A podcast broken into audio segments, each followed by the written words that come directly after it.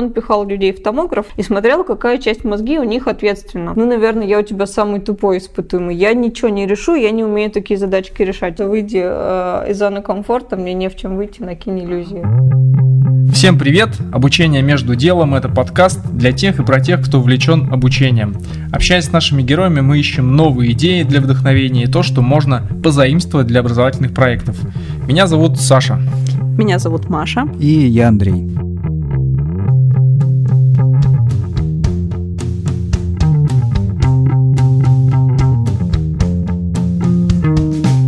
И у нас в гостях тоже Саша, а вот э, Сашу представит уже Маша. Да, в гостях у нас сегодня Александра Чистопольская, доцент кафедры общей психологии Ярославского государственного университета имени Демидова, кандидат психологических наук, преподает на факультете психологии. Давай начнем с того, что ты расскажешь свой типичный день ну, либо если это день, день каждый раз нетипичный, но хотя бы там в рамках недели, может быть, э, какие-то повторения имеются. Ну, вообще, у меня сложилось впечатление, что вы меня позвали сюда за тем, чтобы я дала вам волшебный рецепт или таблетку для того, как сразу стать гениальным и обойти сложный процесс обучения и сразу испытывать э, множественные яркие инсайты. Вот. Не получится? Спойлер, э, нет, такого не будет. Вот, но возвращаясь к твоему, Саш, вопросу, как проходит мой типичный день, а, он проходит примерно плюс-минус одинаково. Да, я встаю достаточно рано, потому что я люблю рано ложиться. А, вот. Я завтракаю, занимаюсь котом. Во сколько у тебя рано начинается? Твое рано это сколько? Ну, я люблю вставать в 8 утра. Вот я встаю в 5. Мое рано чуть раньше. Ты победил в конкурсе жаворонков. А ложишься во сколько? Ложусь, ну, где-то в 11, вот так. Я не из тех, кто сидит всю ночь напролет и э, что-то там делает. Я так не умею. Вот мое самое продуктивное время – это день. А, соответственно, дальше я завтракаю, а дальше, если у меня занятия, я еду в университет на занятия. Если у меня должны быть какие-то занятия или ответственные мероприятия, я к ним готовлюсь. А так я читаю статьи, придумываю какие-то исследования, чаще всего собираю выборку. Так это у нас у исследователей называется. Вот специфика еще наших исследований, исследований инсайта, которые вас так интересуют, что, собственно, каждый раз это должны быть новые люди в новом исследовании. Исследований у нас много, Поэтому ты, ты встречаешься со всеми своими знакомыми, с ребятами, с которыми ты дожил в пионерлагере, ходил в детский сад, с бывшими мужьями бывших жен наших коллег, в общем, э, со всеми, с кем только можешь. Вот так и, собственно, оказалось и у вас.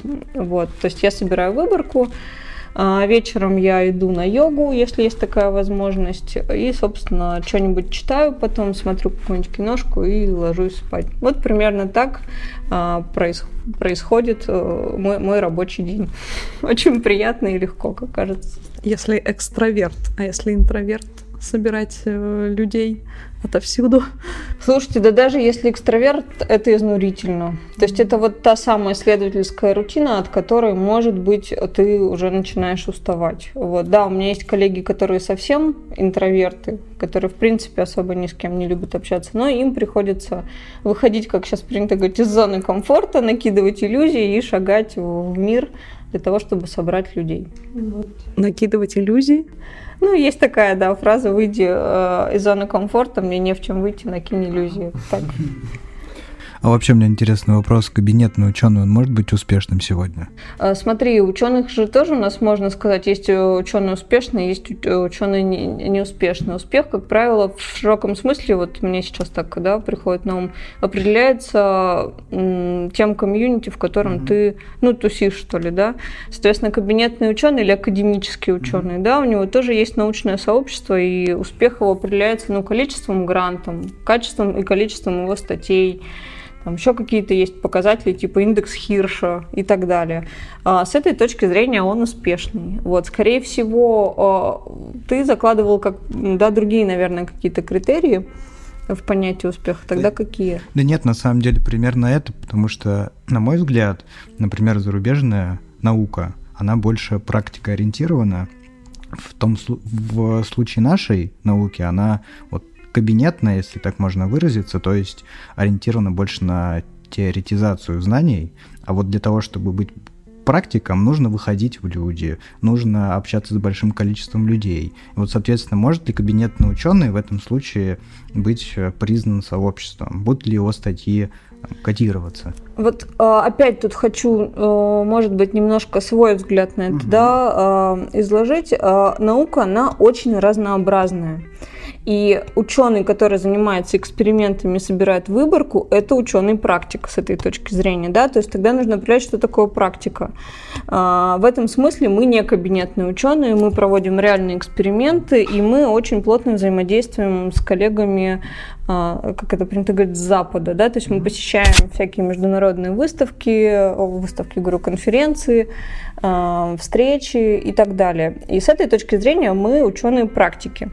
Вот, потому что мы а, занимаемся реально исследовательской деятельностью. Давайте наш да, давайте корабль разворачивать в сторону инсайтного мышления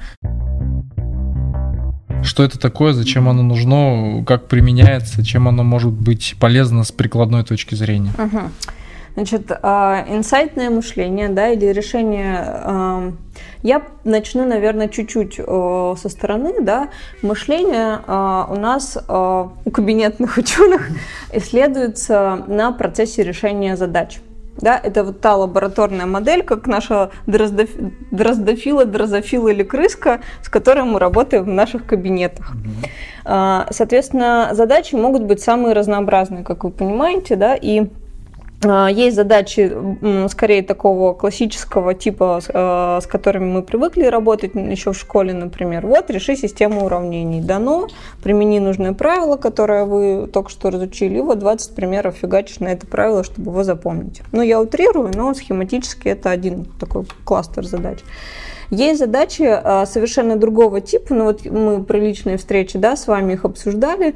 Это такие задачи, а, столкнувшись с которыми, кажется, вообще нифига непонятно, как решать. Или тебе кажется сразу, да, я знаю, как я ее решу, ты начинаешь решать, и у тебя не получается ее решить. То есть ты попадаешь в так называемое состояние умственного тупика. То есть тебе кажется, что ты исчерпал все идеи, ты пребываешь в злобе, унынии, грусти, неуверенности в собственных силах, и тебе кажется, что ты не знаешь, как решать эту задачу. А, подождав какое-то время, возможно, а, от а, если ты отвлечешься от этой задачи, немножечко отдохнешь, займешься чем-то другим, скорее всего, ты сможешь решить эту задачу, и решение будет совсем не тем, какое ты ожидал в начале.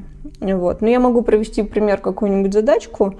А, вот я не помню, что мы с вами разбирали из текстовых задач, но вот э, тебя не было с нами, да, скажем, Э, про, про Кирилла, Николая про или Кирилла. Кирилла, которого Пусть будет в больничку. Николай. Николай в больничке провел три дня. Угу. Соответственно, при выписке его пришлось нести на руках, при этом он совершенно не был ранен и не получил ни одного увечья. Как так получилось?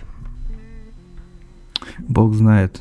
Ну подумай, ну понакидывай варианты. Это Окей, он, он впал в кому он... Но он был здоров абсолютно. Абсолютно, руки-ноги в движении, да? Угу. Окей, и он в сознании был? Да.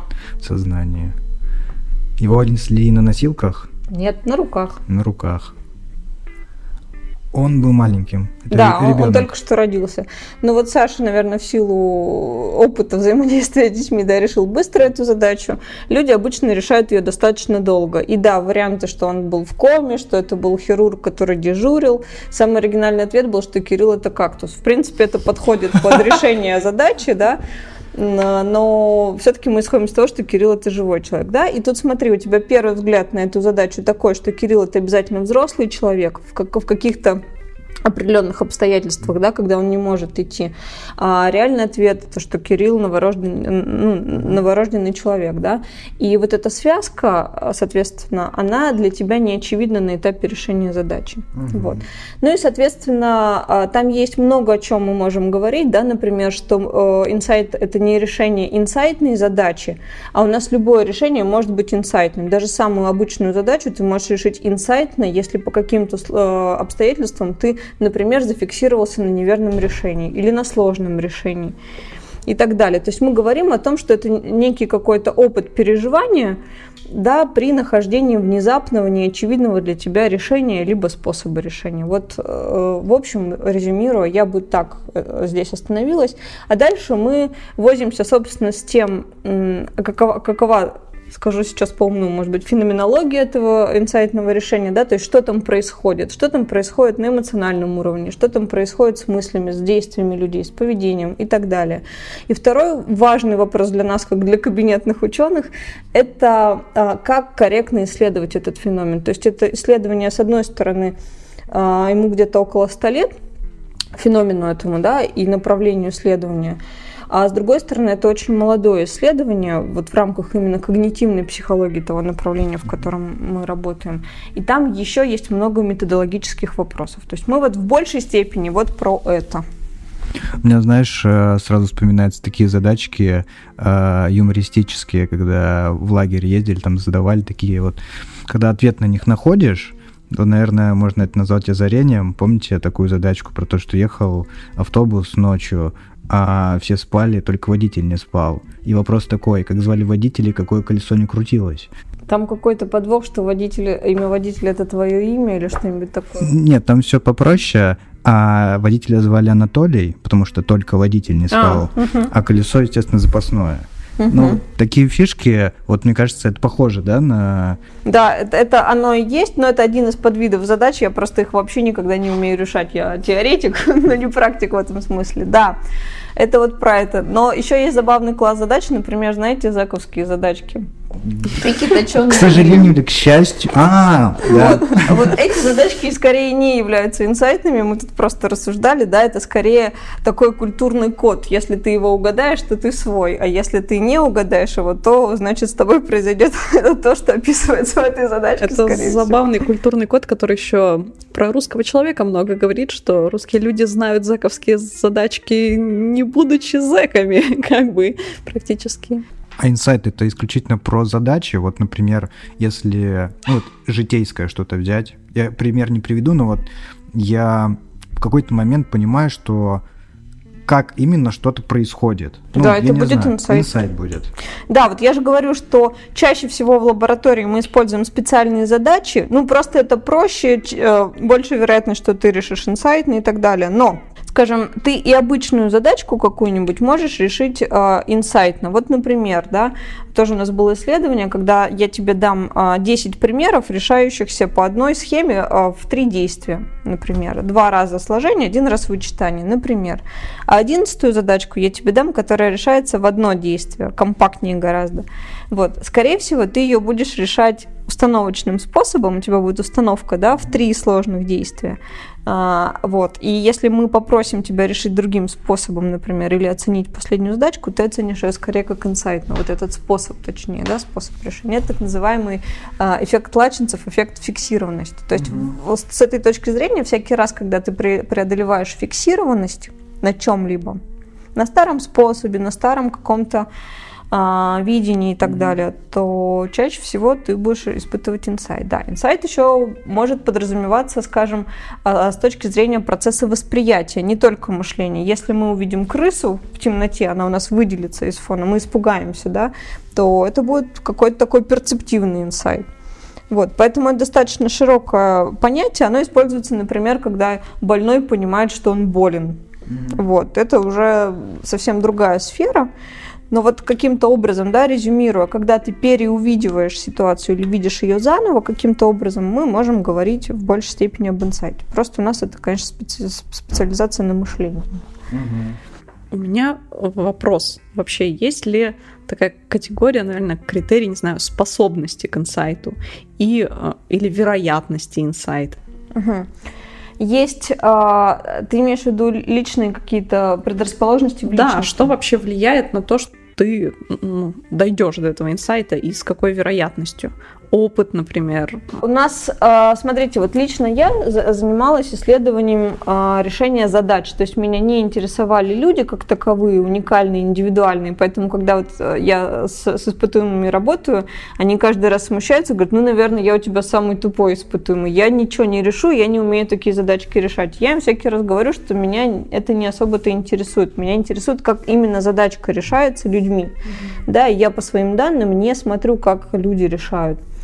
В целом есть исследования, да, которые э, учитывают какие-то индивидуальные особенности. Например, да, что вот объем рабочей памяти может влиять на успешность решения задачи, скажем, что процессы внимания, какие-то характеристики да, процессов внимания могут, гибкость мышления, например, и так далее. Например, есть забавное исследование, которое всех веселит, что 0,8 а, промилле алкоголя, собственно, способствует решению инсайтных задач. Вот вам прикладной аспект. Вот, я прям вспомнил фильм еще по одной, по-моему, там вообще полностью да. про это. Да, да, отличный, с Мэтсом Микельсоном. Да, да. Вот, собственно, вот можете какую-нибудь творческую рекламу пива снять, например. А насчет, ну, это, куда без этого?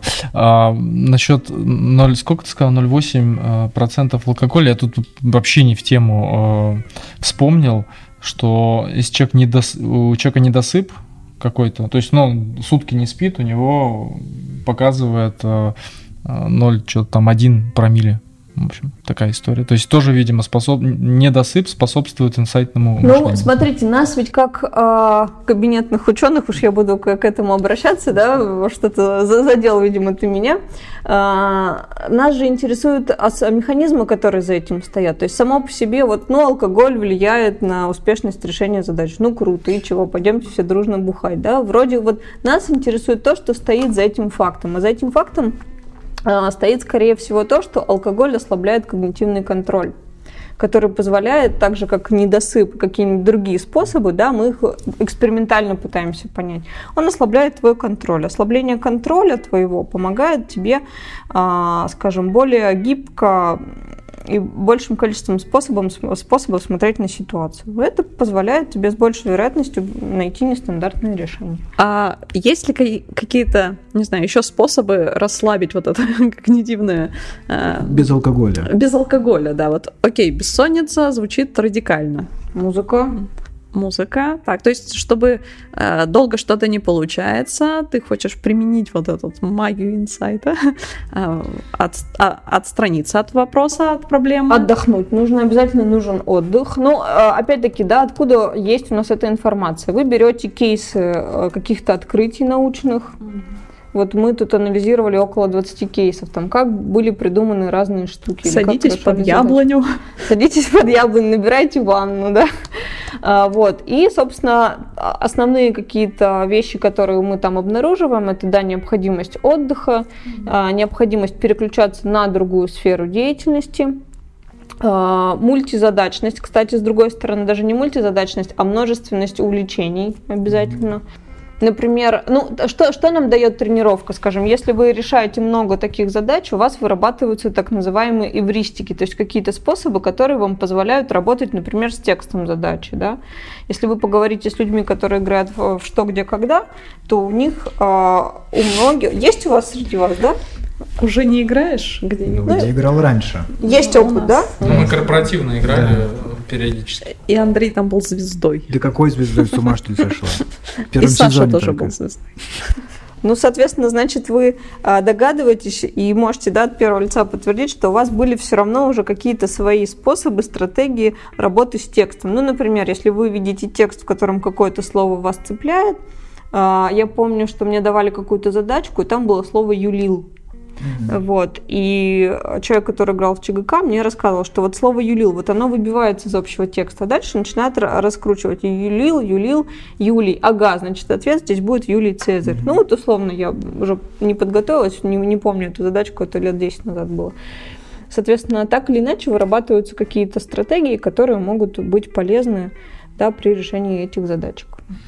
А инсайты осознания – это одинаковое понятие или это что-то разное? Процесс инсайта подразумевает переход как бы неосознаваемого интуитивного решения в, на уровень сознания. Но не всякое сознание – это инсайт. Например, я вижу сейчас тебя, я осознаю, что тебя зовут вот так, что мы здесь сейчас с тобой общаемся.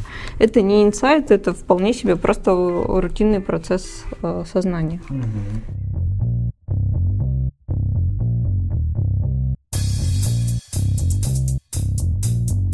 Я инсайтом занимаюсь, наверное, лет 10, как и вся наша лаборатория. Сейчас я не, несколько ухожу от исследования инсайта. Мне сейчас интересно понятие прекрасного, что такое красота, что такое искусство с точки зрения когнитивной психологии.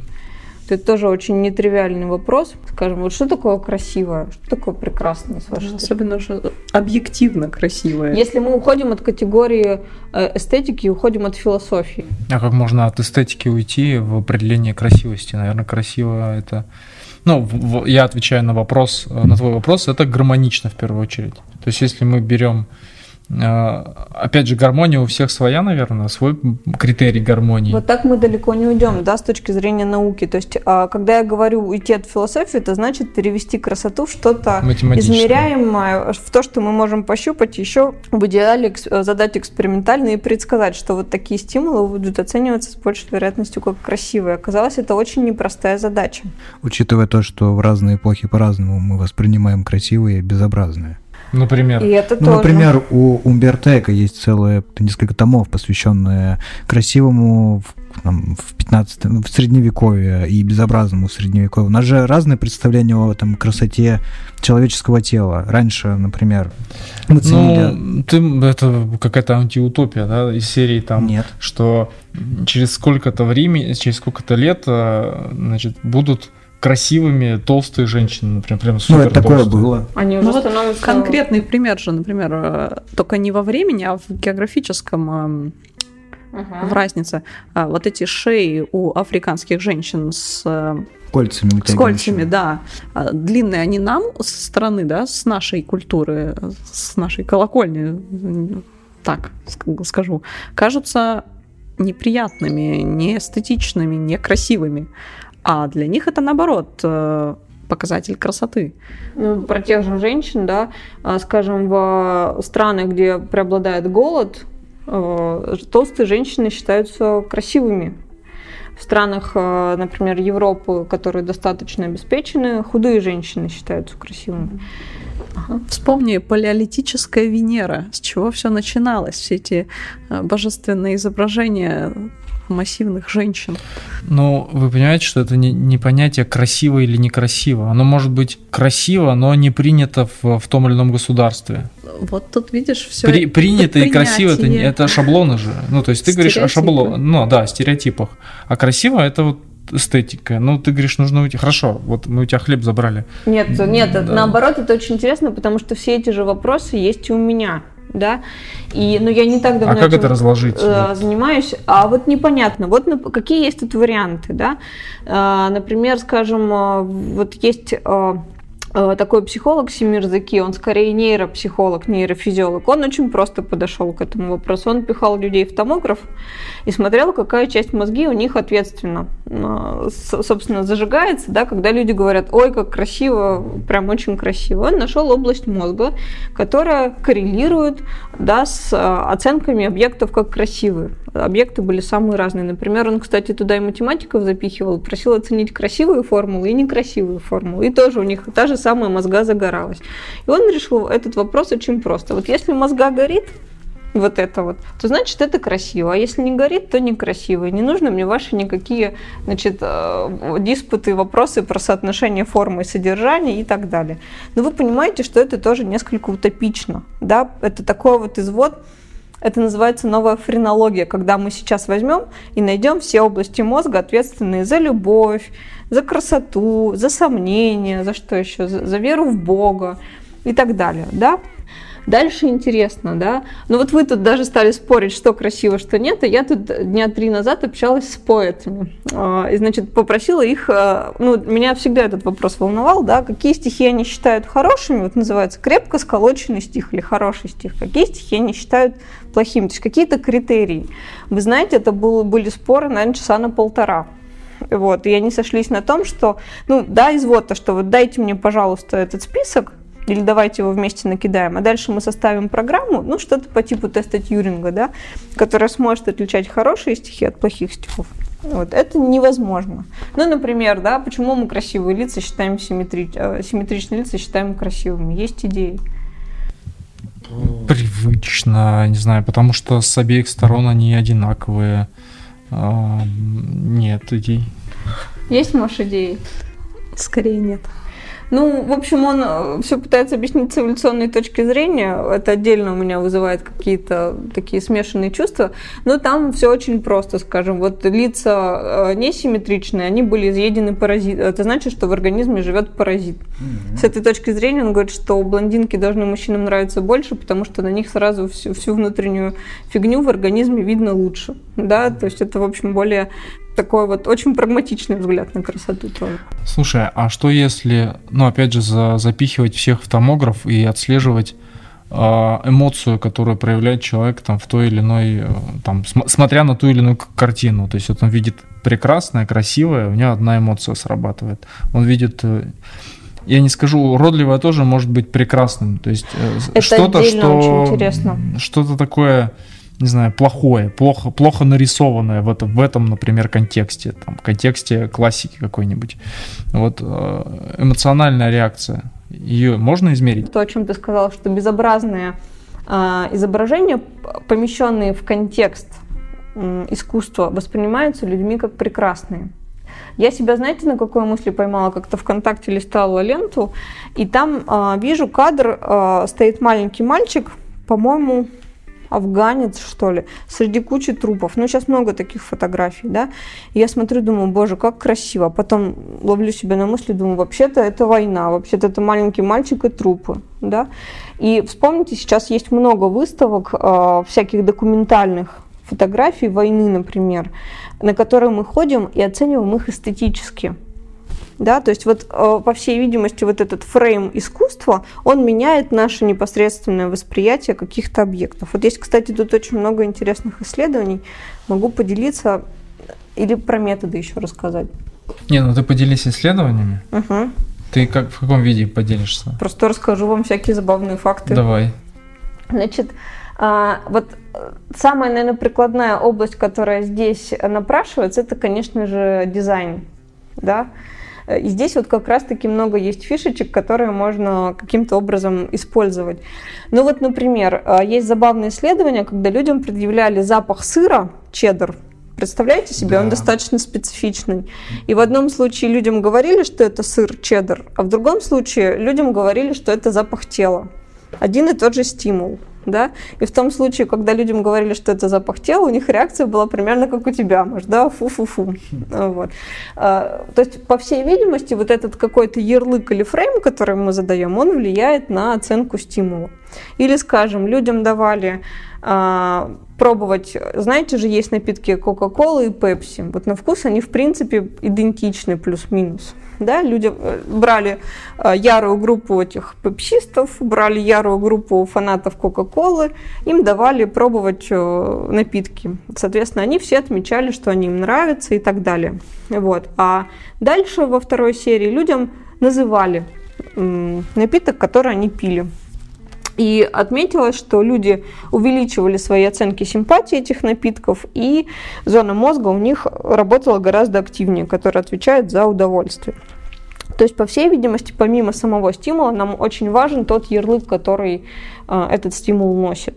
И вот последнее исследование мне нравится, что людям давали вино какое-то пробовать угу. в томографе, все как водится. Вот. И, соответственно, дальше им называли разную стоимость этого вина. И винишко было одно и то же. Соответственно, в случае, когда винишко было более дорогим, они его оценивали, как вы думаете, как? Выше? Естественно, выше. Естественно, выше. И, по-моему, еще и закусочку им хотелось больше потреблять при дорогом вине. То есть вот э, есть какое-то такое количество исследований, да, которое объединяет, собственно, один такой достаточно прозрачный вывод, что помимо самого стимула важным оказывается еще и тот как бы фрейм, тот контекст, тот ярлык, который с этим стимулом прилагается. Мне кажется, вот это как раз-таки можно очень здорово использовать во всяких дизайнерских штуках. Кстати, давайте вот на вас, да, это повыясняем. Какие самые, больше всего запахи вам нравятся? Вот, Маша, у тебя какой любимый запах? Лаванда. Лаванда. Не знаю, свежий огурец. Отлично. Мне нравятся запахи, которые обычно в парфюмерии называют морскими. Я не знаю, что это обозначает, но свежие, наверное, какие-то. Ага, у вас уже в качестве примера, с чем, э, срав... с чем сравнивать, уже парфюмерия, да? Вообще проводили опрос, э, но это я вычитала в книге, которую писали дизайнеры, то есть это не какое-то научное исследование, они проводили опросы просто в Инстаграм. Вот, и люди отмечают в качестве самого вкусного запаха запах свежеиспеченного хлеба и еды Мгм, какой-то. Точно. Точно, да? Вот. Запах шашлыков жареных кто-то еще А очень. по-моему, в это в, как называется, не в маркетинге, ну, короче говоря, в магазинах специально, ну, расставляют там, чтобы... Это на рынках э, такие ходили ароматы испускали, поджигали такие штуки, как они называются, Во- вонючки такие. Да. Ну, поджигают Да, штуку, я и всякие цыганки ходили, чтобы какую-то ауру там, чтобы Есть создавать, хотелось, чтобы... чтобы кушать хотелось и так далее. Ну, короче, запах хлеба тоже используют. Вот, внимание, вопрос. Да, а, запах хлеба вы не встретите в парфюмерии. Я не встречала духов. Диметр производили, по-моему. Во-во, Запах я помню, у нас выпечки. в магазине там даже запах был Похоронного этого похоронного бюро. бюро. Вот это вообще, конечно. Ну, я понюхал, ну да, Это действительно. духи.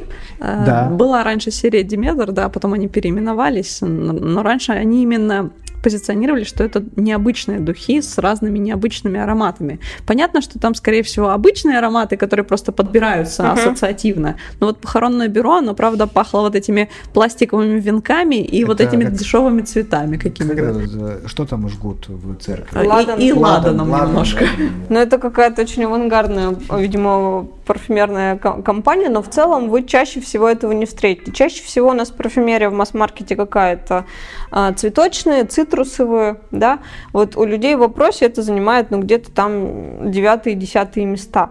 То есть по идее, э, вот эти вот парфюмерные запахи, они не самые а, желаемые лю- людьми, да, это из серии «Почему кошачий корм со вкусом мышей не бывает?». Вот это все интересно, это все то, что находится в сфере изучения прекрасного. Пойдем к методам. Особенно интересуют, опять-таки, не томографы, потому что вряд ли аудитория, которая слушает, э, может по- позволить себе томограф домашний. Может быть, конечно, на Алиэкспрессе что-нибудь есть такое? Портативный Наверняка. томограф. Да. все-таки, вот ты, кстати говоря, э, когда рассказывала про это исследование, опросы, ты назвала опросы в Инстаграм. Вот, наверное, что-то подобное, какие-то такие механики есть, которыми можно воспользоваться, например, чтобы как-то скорректировать свою образовательную программу, опять же, если про прикладные Мгм. истории говорить. Ну вот смотри, соответственно, мы психологи, да, особенно когнитивные психологи, а, чаще всего работаем с экспериментами. Что такое эксперимент? У тебя есть какая-то гипотеза, которую ты хочешь проверить. Да, и дальше ты конструируешь какую-то реальность. Ну, например, а, нам кажется, что на восприятие, на оценку стимулов как красивые влияет, скажем, что там, симметрия, симметричность стимула. Вот, что мы делаем? Да, мы меняем, подбираем стимулы, они должны быть симметричные, понятные, несимметричные. Да, и дальше э, думаем, э, как мы будем измерять эту самую оценку красоты. Ну, например, такие объекты люди будут чаще выбирать. Они будут за них готовы больше платить. Да? Или они могут просто нам сказать, что нам эти стимулы нравятся. Или, например, там, какие-то еще вопросы. То есть, как правило, так если схематично, да, это типичный эксперимент. То есть вы варьируете или меняете, или закладываете в стимулы те признаки, которые вас интересуют, предлагаете их людям, а дальше фиксируете какие-то поведенческие показатели. Это могут быть самоотчеты, люди могут вам спонтанно говорить что-то, и вы это будете обрабатывать по специальной процедуре, да, например, там, если это важно, контент-анализ. То есть вы выделите какие-то единицы, и дальше будете их искать в продукции испытуемых речевой. Это может быть ситуация выбора. Вы будете считать, какие э, объекты да, по разным признакам испытуемые предпочитают, например. То есть в этом случае, мне кажется, что исследования у маркетологов, они могут строиться похожим образом. Чаще мы работаем с экспериментами. Вот. И томограф-то, строго говоря, это тоже всегда часть эксперимента. То есть это просто такая ну, приблуда, что ли, штучка, которая позволяет еще чего-то зафиксировать. То есть все эксперименты с томографом, они все включают еще и поведенческий выбор. То есть люди вам говорят, что они выбирают вот такое винишко, которое стоит в три раза больше, да, и плюс мы еще что-то фиксируем. Здесь же может быть ай-трекер, например. Вот у нас на кафедре был ай-трекер, это прибор, который фиксирует движение глаз. То есть мы можем посмотреть, и это, кстати, исследование, а, прибор, который очень часто используется в маркетинговых исследованиях, а, скажем, в исследованиях всяких по юзабилити э, и так далее. Да, то есть мы можем просто посмотреть, куда люди смотрят. И помен... Но опять-таки, да, для того, чтобы нам смотреть, куда они смотрят, нам нужно заранее придумать и разработать э, вот этот вот самый стимульный материал, назовем это так. Ну, есть там веб-визоры всякие, когда мы можем посмотреть, как человек зашел на страничку и а, как да. у него там мышка перемещается, где он там задержался, где он пролистал. Да, Мы понимаем, что хорошо. этот блок неинтересен, э, надо что-то тут переделать. Но до, до нужной кнопки он не добрался то здесь мы то же самое с глазками. Глазки это до, айтрекер это дорого, то есть нужно веб-визор это то, что можно там, не знаю, репрезентативно на тысячи, на миллионах людей, то с айтрекером такая... Количество кликов, количество выборов, это зависит от вашей изощренности, от вашей технической оснащенности. То есть э, я бы так сформулировала, что основная задача психолога, да, это сделать правильный дизайн, то есть подумать, что мы будем а, закладывать в эти самые стимульные материалы, что конкретно мы исследуем, это называется на языке психологии операционализация, то есть в каких процедурах, что для нас такое красота. Вот если люди, например, кликают чаще сюда, а не сюда, да, в пункт Б, но не в пункт А, то значит пункт Б мы будем считать красивым, например. Вот мы так предположили, исходя из какой-то нашей там модели. А дальше все зависит, да, от, вашего э, кругозора технического, технической подготовки. И ресурс. А сколько да? людей нужно вот э, пригласить в эксперимент, чтобы были результаты показательными? Вот достаточно 10 или нужно 10 тысяч? Хороший вопрос, больной вопрос. Есть специальные процедуры, которые а, рассчитывают количество испытуемых, зависит, там же что важно, да, нам как ученым у нас есть определенные процедуры, свой что ли ГОСТ, когда исследование считается годным, да, или корректным. И объем выборки это, конечно же, один из ключевых таких э, показателей. А, например, в исследованиях с томографами, скажем, 10 а, человек, 10-15 человек считается нормальным объемом выборки. Понятно, что когда мы говорим, скажем, о каких-то поведенческих экспериментах, есть специальные процедуры, которые позволяют рассчитать необходимое количество людей для того, чтобы получить значимые или репрезентативные результаты. Но в целом обычно у нас в исследовании где-то 30 человек используется это нормально. Тут еще важно понимать, что, например, если у меня один человек решает 10 задач, то мы с одного человека имеем 10 случаев для анализа. Да, если мы берем 30 человек, то я, у меня 300 случаев для анализа. Скажем, когда я работаю с айтрекером, у меня каждая фиксация важна, например. У меня там может быть вообще дофига данных. А вот интересно, вот, э, сделали мы эксперимент на нужном количестве людей. Будет ли он считаться репрезентативным, да, показательным, а, или его нужно еще раз перепроверить? Опять по больному. Мне кажется, ты прям прочитал где-то справочник Не, а э, с это, больными точками. Меня если... это тоже очень интересует. Я где-то там нашел статью. А, это как-то называется? Про... Репликация, кризис репликации Во, и репликация. Да. да. Действительно, а, сейчас мы имеем дело с э, тем, что так называемый кризис репликации присутствует, да, что вот получаются какие-то эффекты, мы их даже, например, учим в университетах, они считаются классическими, но как только ты начинаешь их сам проводить, ты не получаешь нужного эффекта, и вообще чаще всего можешь ничего не, не получить, да. А, я бы сформулировала так, что есть а, эффекты, которые лучше воспроизводятся, есть эффекты, которые воспроизводятся хуже. А, в целом это зависит от очень большого количества факторов. Например, а, воспроизводить сейчас классические эксперименты очень сложно по той простой причине, что они зачастую плохо описаны. То есть а, для того, чтобы эксперимент был воспроизведен, должна быть очень подробно описана процедура. И вот современные статьи, там журналы, да, они требуют подробного описания процедуры приложения сырых данных, подробного mm-hmm. описания анализа статистического, которым ты читал и так далее. То есть очень много критериев строгих, формальных. А, многие классические эксперименты, например, советской психологии, ты читаешь, и ты рад бы да, провести ты его, а ты не понимаешь, как это делать. Я думаю, мы уже двигаемся к финалу, и я задам, если не последний, то, может быть, предпоследний вопрос или даже полтора вопроса. Вообще, вот э, возвращаясь там, к нашим инсайтам, к нашим инсайтам, э, как часто сама ты сталкиваешься в своей жизни с инсайтами, и вот это вот полтора вопроса, да, 0,5. А, как часто ты осознаешь, что это инсайт вот в жизни? С инсайтами я сталкиваюсь, наверное, часто.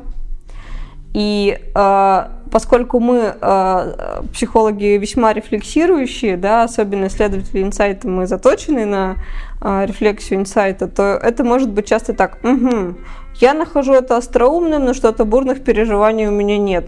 Хм, а почему? Что не так с этой задачей, почему она мне не называет? То есть, и ты начинаешь рефлексировать, почему. То есть, понятно же, да, вот я начала с этого, что инсайт включает в себя э, какое-то количество составляющих. И часто я замечаю какую-нибудь одну составляющую, не замечаю другой, и сразу начинаю думать, а что же это такое, а, почему я, например, не испытала ага переживания, что же это со мной, я старею или что. Да, вот. То есть, да, да, да, я испытываю инсайты и сразу начинаю рефлексировать. А когда ты знаешь, как работает мозг, ну и вообще, как э, происходят процессы... Как с этим жить? Как с этим жить, это первый вопрос а на него можно не отвечать. А второй вопрос, э, вот эти знания ты применяешь в жизни, там условно, ты знаешь, что наукой доказано, это я сейчас uh-huh. придумываю, что после 10 учиться плохо. И вот я этого не делаю. Вот это как бы так работает, или все равно ты, ты и наука это и, как бы работа и дом.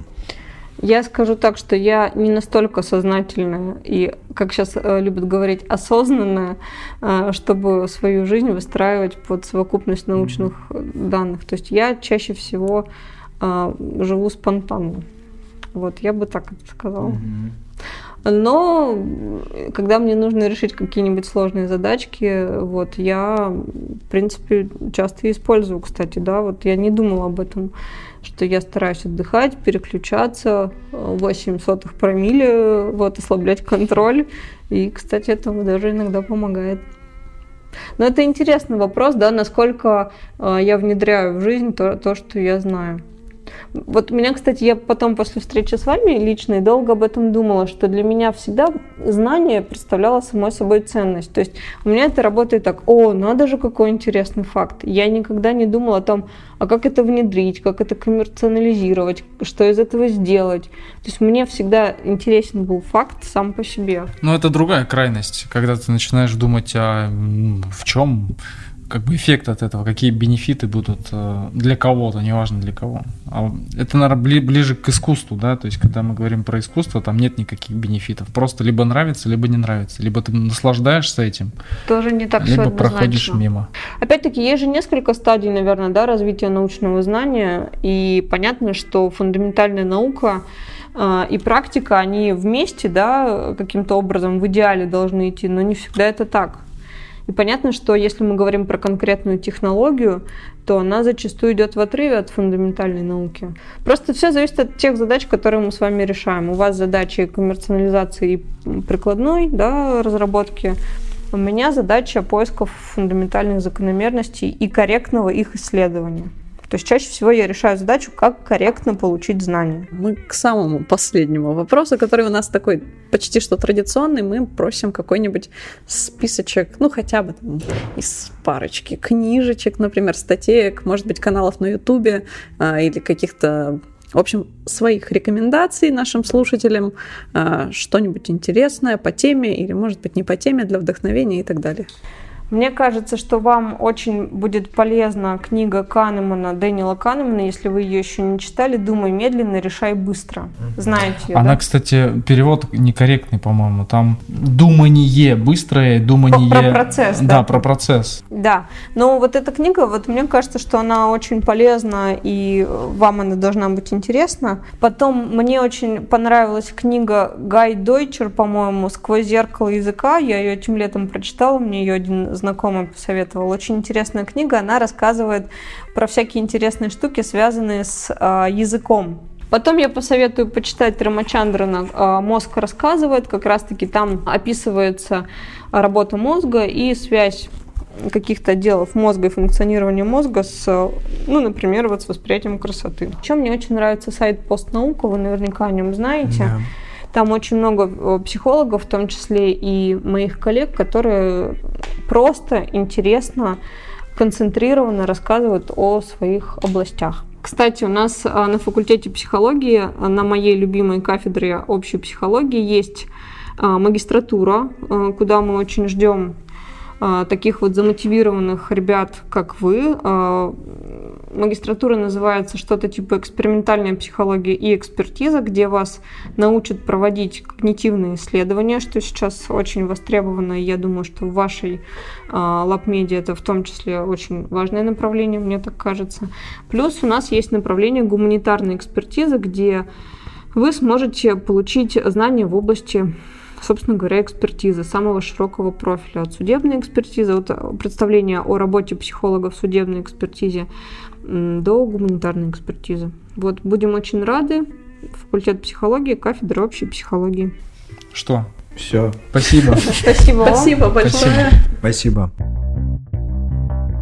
И у нас на подкасте практически рождение кабинетного ученого, ученого да, Андрея Морозова. Ты, кстати, для себя э, инсайты какие-то подцепил? Знаете, что классно? То, что Саша рассказала о том, что та концепция, которая рассмотрена в фильме еще по одной, все-таки действительно работает. Ну, про то, что можно чуть-чуть выпить, чтобы лучше думать. Лучше не пить. Лучше не пить. Но это не главное, конечно. Это не главный инсайт, который ты получил. А я бы вот еще с удовольствием побольше послушала про искусство. Хотя у нас все в рамках образования вертится, но я бы прям целый выпуск про искусство. Но я думаю, это уже за рамками подкаста. Ну, было бы классно, да. Но как это связать с обучением и нужно ли связывать? Не нужно, иначе. Почему не нужно? Вы, вы смотрите, а, восприятие красоты и вообще формирование образов некоторых, это, мне кажется, в каких-то случаях, практически во всех случаях, это основа для обучения, потому что когда ты создаешь атмосферу, когда ты создаешь определенные условия, по-другому ты можешь доносить какие-то знания. А вот опять прикладное применение, как бы прикладной аспект. характер, да, аспект того, что мы тут возвышенно рассуждаем, а нам применить в то, например, как выглядит кабинет, где ты обучаешься. Для ученого. Для ученого. Кабинетного. Опять-таки. Вот. Но в целом мысль, Саш, твоя верна, что все это можно транслировать на образование, в том числе на такие не, не бросающиеся сразу в глаза аспекты, как место, где ты учишься. Я думаю, это одна из тем классных, о которых мы когда-нибудь таки поговорим. Вот. Но в том числе можно и абстрагироваться от образования и обучения. И тогда это вообще поле непаханное и огромная сфера для разговоров и дискуссий. Ну, в общем, э, стык психологии, исследований э, и образования, педагогики, он, ну, это даже не стык, это слияние. И я бы все-таки опирался э, в каких-то своих проектах, своих каких-то задачах, естественно, образовательного характера, на, в том числе на исследования. Да, в проектах, И на способы. Да а в само в расширении собственных горизонтов можно и поговорить без практического применения чего-либо. Можно еще вспомнить то, что педагогика это не только наука, но и искусство. Вот. Хорошее, хорошее завершение нашего, да, прекрасно. нашего разговора. А, у меня большая просьба в очередной раз. Подпишитесь и напишите обратную связь. У нас есть телеграм-канал, у нас есть э, ВКонтакте, у нас есть возможность оставить отзыв на различных подкаст-площадках, таких как э, Яндекс Музыка, Кастбокс э, и так далее, и так далее. То есть все популярное, все, что есть, везде вы нас найдете, и мы будем вам благодарны, если вы дадите свою обратную связь и, естественно, что оцените нас. Спасибо. Обратная связь — это равно комментарии, лайки, пишите. И ждем. да, вот все вот эти самые атрибуты. Всем спасибо. Хорошего дня, вечера, ночи. Всем пока. Всем пока. Пока.